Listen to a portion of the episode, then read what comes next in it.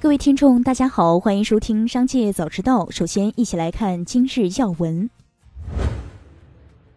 造谣王健林去世账号已被永久封禁。十一月十五日，头条号管理员发布今日头条关于打击谣言的处罚公告。十一月十四日二十一时二十一分，一位微头条用户捏造某知名商业人士去世消息。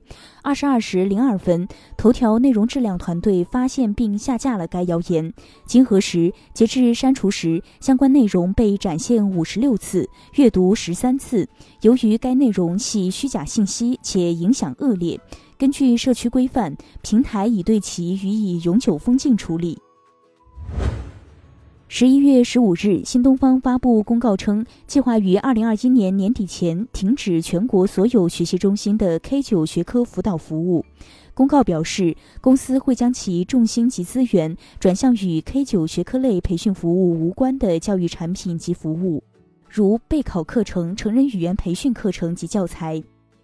十一月十四日晚间，新东方创始人俞敏洪回应《经济日报》文章：“新东方不应照搬李佳琦。”对于新东方跨界到原本并不熟悉的农货直播领域，感谢记者给了一个非常善意的提示。最后还表示将不负众望，努力前行。近日，网传浪潮软件办公室挂上了鼓励员工加班的标语。网传图片显示，标语共有四个版本。有空就去加班吧，去完成那些我们还未完成的事。白天加白班不瞌睡，晚上加晚班睡不着。大家加才是真的加，加班真好。他加我也加，想跑也跑不了。十一月十五日下午，济南市劳动保障监察支队工作人员表示，将前往浪潮集团调查此事。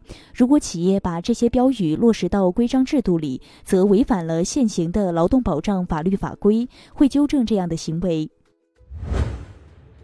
继续关注企业动态。近日，国家知识产权局发布一则商标转让转移公告。公告显示，比亚迪的魏商标已经正式转让给长城汽车。二零一六年十一月，长城汽车正式发布新品牌 WEY，中文名为魏派，后又改成了魏牌。按照长城汽车的说法，WEY 这个命名来源于长城汽车创始人魏建军的姓氏。十五日早间，演员杨紫在微博发文称，自己与欢瑞世纪合同到期且不续约。杨紫与欢瑞世纪合同到期不续约，杨紫网宣等话题登上热搜。对此，欢瑞世纪证券部工作人员表示，杨紫与欢瑞世纪不续约一事不会对公司的经营产生影响。公司其实对单个艺人的依赖程度已经很低了，所以也不会对公司业绩造成影响。近日，武汉茶悦波饮品有限公司发生工商变更，经营范围新增鞋帽、服装服饰零售、日用口罩销售等。该公司成立于二零二一年八月，注册资本五百万人民币，法定代表人为赵婷。股权穿透信息显示，该公司由湖南茶悦文化产业发展集团有限公司间接全资控股。十一月十五日午间，《哈利波特魔法觉醒》工作室称，战斗中巫师角色模型受机动画异常已修复，并发放修复补偿。此前有网友称，网易手游《哈利波特魔法觉醒》侮辱女性玩家，女性角色受到攻击后会吐舌头，而男性角色没有。据港交所文件显示，卫龙美味全球控股有限公司通过港交所上市聆讯。近日，卫龙美味全球控股有限公司向港交所递交上市申请。卫龙更新后的招股书新增了2021年上半年的财务数据等。2021年上半年，卫龙收入为23.03亿元，净利润为3.58亿元。名创优品参股成立私募公司。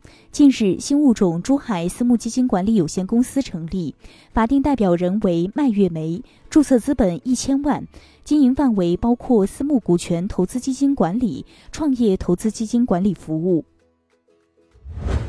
在十二日举行的亚太经合组织第二十八次领导人非正式会议上，台积电创办人张忠谋意有所指地称，自由贸易相较于过去多了条件，很可能会带来不良后果。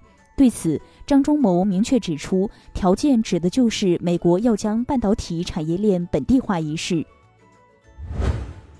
据港交所显示，杭州顺丰同城实业股份有限公司的招股资料已通过聆讯。招股资料显示，顺丰同城的二零二一年前五个月亏损三点五三亿元。顺丰同城在招股资料中披露，顺丰同城的绝大部分收入来自提供同城即时配送服务。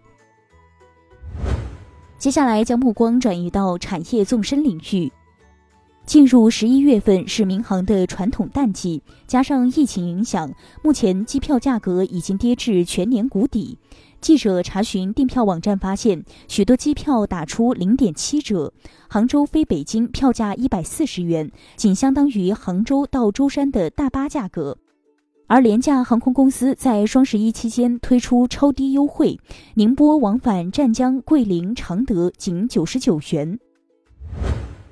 国家统计局新闻发言人傅林辉表示，总的来看，由于受到三季度疫情和汛情等因素的冲击，经济增速有所放缓。同时，国际大宗商品价格的上涨带来的输入性影响和国内部分能源原材料产品的供给偏紧，也造成了工业生产者出厂价格涨幅扩大。看起来好像出现了一些滞涨的表象，但是这种情况是受到短期冲击因素造成的，是一种阶段性的状况。一至十月份，全国房地产开发投资十二万四千九百三十四亿元，同比增长百分之七点二，比二零一九年一至十月份增长百分之十四点零，两年平均增长百分之六点八。